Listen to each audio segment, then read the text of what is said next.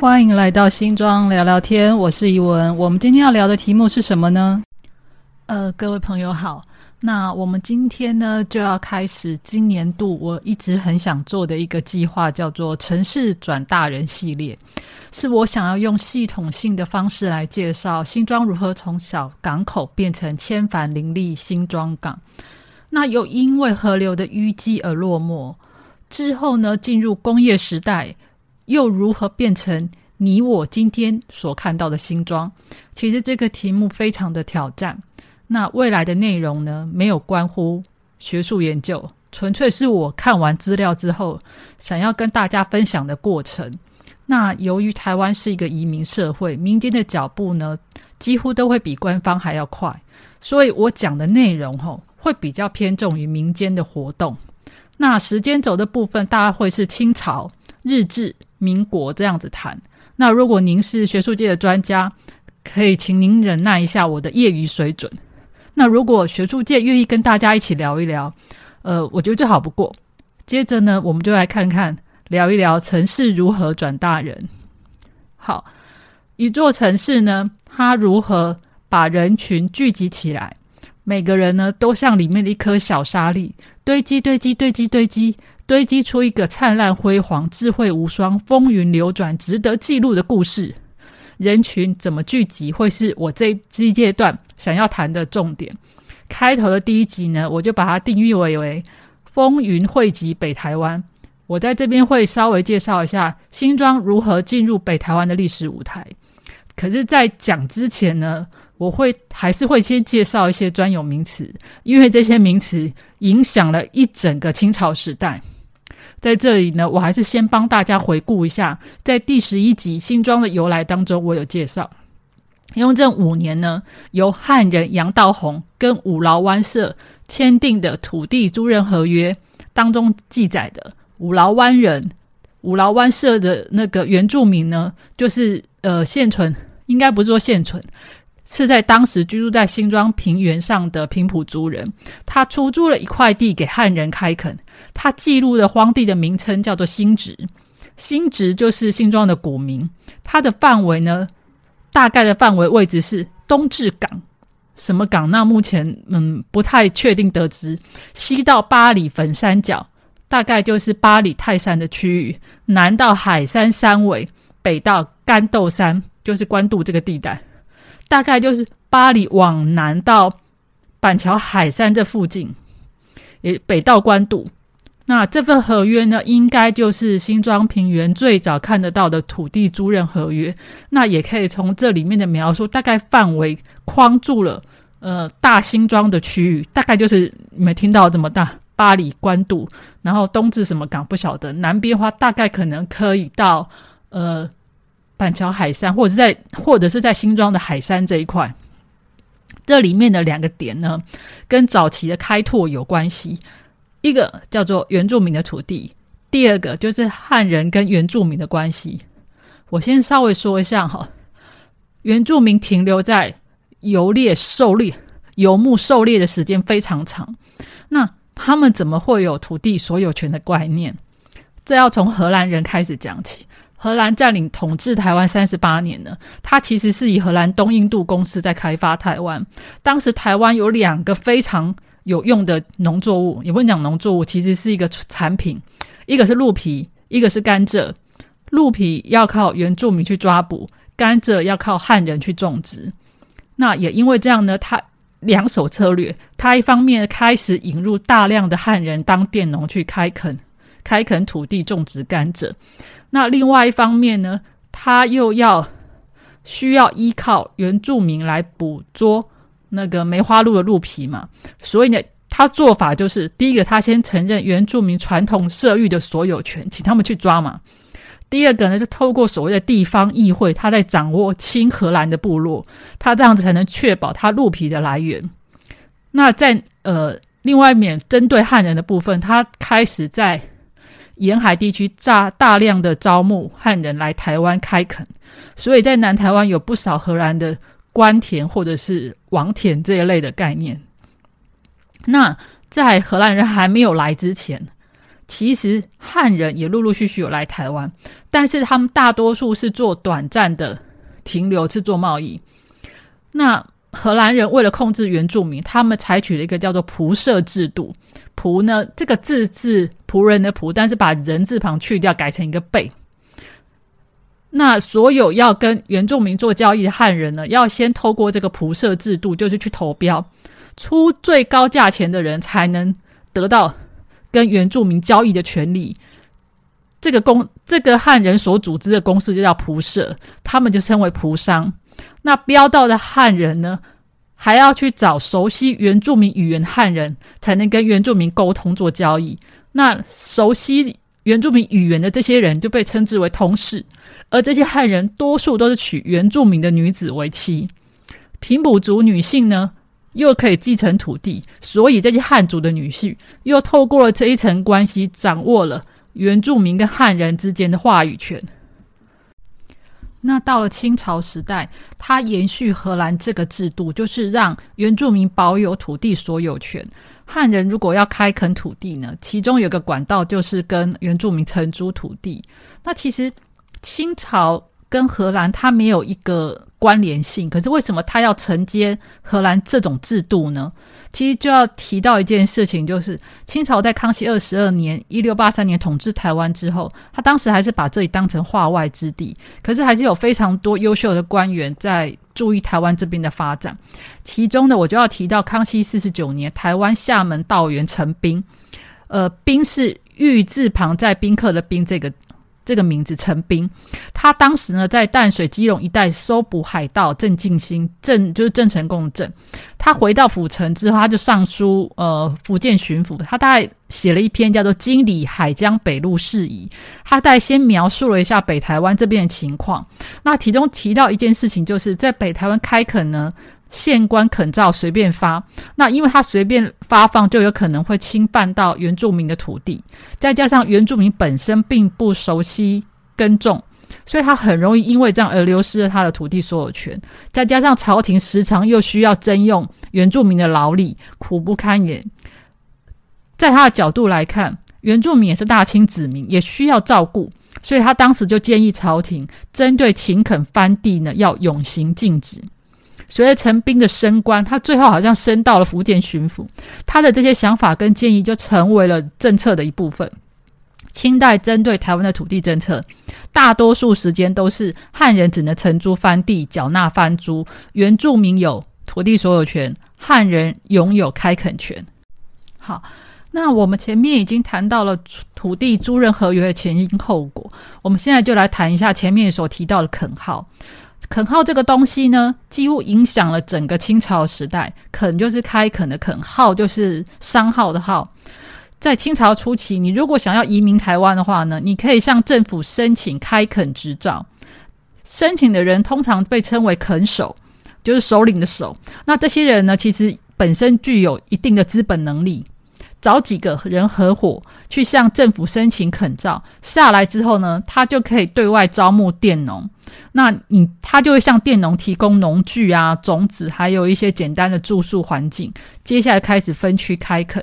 不过这些垦号申请的范围通常都很大，像我们刚才前面所提到那个杨道宏那个范围，几乎等于是从巴黎、泰山一直到新庄，这太广了。所以通常他。第一层的佃农租到之后呢，他又会再往下承租给其他佃农开垦。通常第一层的垦手呢，会被称之为大租户；那承租的佃农会被称之为小租户。可事实上，小租户中间又有好几层的佃农，层层转租，真正下田工作的那种人才会被称之为佃农。所以，呃，我们听到垦号呢，你可以把它想象成土地开发公司。那政府核准的那一张执照就叫垦照，垦手呢就是里面的董事长。那当年是什么样人才能移民台湾开垦？清朝每个时期都有不同的规定。我先说最早开始的话，渡海禁令有三条：第一个，它禁止偷渡；第二个，禁止西卷；第三个，禁止粤民，粤就是广东人。所以呢，大量的闽南漳泉居民就移民到了台湾。那北台湾最早的垦造呢，是康熙四十八年（一七零九年）陈赖章垦号。不过目前我们实在找不到陈赖章来开发新庄平原，所以我就先不谈它的影响。不过我要先提醒一下，我们这边讲的陈赖章垦号，并不是陈赖章这个人，而是他的公司行号名称就叫陈赖章。那雍正朝时期呢，有三大土地开发集团到了新庄平原，就第一个是开发泰山府大道营盘的福建汀州客家人胡卓友，第二个呢是中开发中港的漳州人郭忠谷。第三个就是开发新庄海山的杨道宏。除了这三个之外，还另外两个集团，一个是张广福垦号，一个叫做刘和林家族。那刘和林呢，他原籍广东，雍正八年（一七三零年）过海来台湾，他娶了大浪荡的番妇下班为妻。因为这一层关系呢，他租到了五劳湾社的草地耕种度日。不过，大家我要回忆一下，刚才渡海禁令有讲过。当中有不准越籍来台，而且而且到了雍正十年的时候，才可以允许西带眷属来台湾。所以刘和林有可能是偷渡，有可能是偷渡。他娶了平埔族女子为妻，那也租到了土地承租开垦。那另外一个张广福垦号呢？张广福，呃，张广福这个不是人名，这个是公司行号的名称。他们张家的开台主叫做张世香。那是泉州晋江人，一七零二年，康熙四十二年，他到了凤山来落脚。那其实他们家族都是读书人啊。那他有四个儿子，其中四个儿子里面最小的这一脉呢，在一七五三年乾隆十八年的时候往北部发展。那到了乾隆二十八年开始呢，他就陆续收购通市陈俊陈秀俊的新植庄大租户的大租权。就开始进入新庄平原开发。那新植庄这个名词怎么来的呢？可以请大家去回忆一下第十一集的那个新庄的由来，我里面有介绍一下新植是怎么来的。那张广福这个家族呢，是最晚进入新庄平原，但是它的重要性一点不输于前面那四个。细数了一下呢，总共有五大家族，除了。最后的张广福之外，其他四个呢，大概是雍正朝时间来到新庄。那一个新庄平原挤入这么多人，那他们的经营手腕、他们的眼光，都让这边有了不同的面貌。那为什么雍正朝短短十三年可以挤入这么多人来开发土地呢？来讲一下清朝早年呢，开发北台湾为什么会有这么多人？那我先跳远一点讲。有一位先生，他是福建漳州的陈梦林先生。他在康熙五十五年的时候，被诸罗县县城周忠宣延请来编撰《诸罗县志》。哦，对，那他在编撰这个《诸罗县志》的时候呢，他不是只有走访诸罗，诸罗就是现在嘉义，他还一路沿。那个访问呢，沿海各地，然后到达基隆北台湾。那因此这样子，他记录了相当多当时他看到的第一手资料。不过基本上来讲呢，呃，陈梦玲呢，她其实是一个非常优秀的幕僚，而且她的眼光非常的远。她在写《侏罗县志》的时候，她大概。呃，有一些话他蛮有意义。他说，他觉得明朝政府呢，他认为明朝政府看台湾呢，是觉得它是一个非常遥远的地方，所以他不他不重视不设防，所以使得呢这里成为海盗跟倭寇聚集的地方。那因为海盗倭寇聚集，导致他们可以透过台湾当成跳板去骚扰沿海各地的大城市。就算后来设设定了那个总兵在镇上。在这个岛上把守，也因此而付出了非常严重的代价。康熙五十六年（一七一七年）完成《诸罗县志》之后呢，因为陈梦玲当时已经来过北台湾，他描写的淡水港跟五劳湾呢，大概请大概念我大概念几段话给大家听。他说：“海口水城十里至干豆门，内有大澳，分为两港，澳内可泊大船数百。”商船至此在五谷，陆府货物，内地商船间亦到此。他另外还记载五劳湾、大浪荡等处，地广土沃，可供万夫之耕。厦门至淡水水城十一更，与鹿耳门同。若半县至县设营而分兵五百余淡水，因为利市产通商谷于福州、厦门，不数年淡水。一大都会以。它大概意思前面的意思是说，呃，从淡水河口到干干豆，就是关渡这个地方，大概只要十里。关渡内里面呢，就有一个大澳，就是一个大港湾，它里面大概可以有分裂两港。这个澳湾呢，可以停泊大船数百，那商船呢，就常常在这边载五谷、入府，就是入肉、肉干这边的货物。那从大陆内地到商船，可就可以让船直接开到这里面。这边的大澳讲的哈，因为如果说以康熙五十六年的话，这个大澳应该就是那个康熙台北湖。他另外还提到，他说五劳湾大浪荡呢，这边呢土地非常肥沃，它可以容纳万夫之耕，意思就是说很多人都可以来这边耕种。那由于厦门到淡水的水的那个路程呢，跟鹿耳门到跟到鹿耳门的距离是一样，他觉得政府只要安排安排官士兵来这边驻守，保障他的治安。的保障治安，就是不要再有什么海盗来骚扰的话，他觉得没有过几年哈，只要持续的通商厦门、福州的话，淡水这边迟早就会繁荣起来。所以依照他的描述来讲，在康熙末年的时候，北台湾就已经非常热闹了，根本不是呃，已经不是我们记在之前所看到那个玉永河所讲的那个北台湾荒凉寂寞地方。康熙五十六年的时候，已经有商船可以到里面做交易，只是非常可惜是那一段时间的文书记载真的很少，而且他在里面所提到的内地商船兼易到此哦，在雍正朝的时代呢，他就把这个商船变为社船，也就是说政府把它制度化，确定的航班就是固定往来厦门跟淡水，也因为有这么规律的航行贸易，所以让各个地方的垦守大都户、大租户就纷纷的投入北台湾开发嘛。那在这一段时间呢，新庄聚集了这么多垦户，就不需要让人家意外了。呃，在这边我要更正说明一下，关于前面的张张广福垦号呢，他的是由他的开台主张世香的长子张方高的后代来到新庄开垦。那他的次子张方大的后代是张碧荣垦号，他是在那个树林那边附近开垦。那不管是大儿子跟小儿子，其实这两个垦号对整个大新庄平原的开发都有它一定的影响。那至于是什么内容，我们下一集就会说明。那另外还有一个，我可能要说明一下，就是其实，在雍正朝时期，不是只有这五大家族，其实还有更多。那只是因为这几大家族对于后世新庄地区的开发跟改变有一定程度的影响力，所以我才挑出来讲。那怕为了怕为了那个听众们误会，哎，只有这几个哦，不是不是，其实后面还有，里面还有更多，只是他们不一定有更多的资料记载在历史上而已。好，那我们前面讲到的那五个开垦家族呢，在雍正朝的时期是拼命的扩张自己的耕种面积。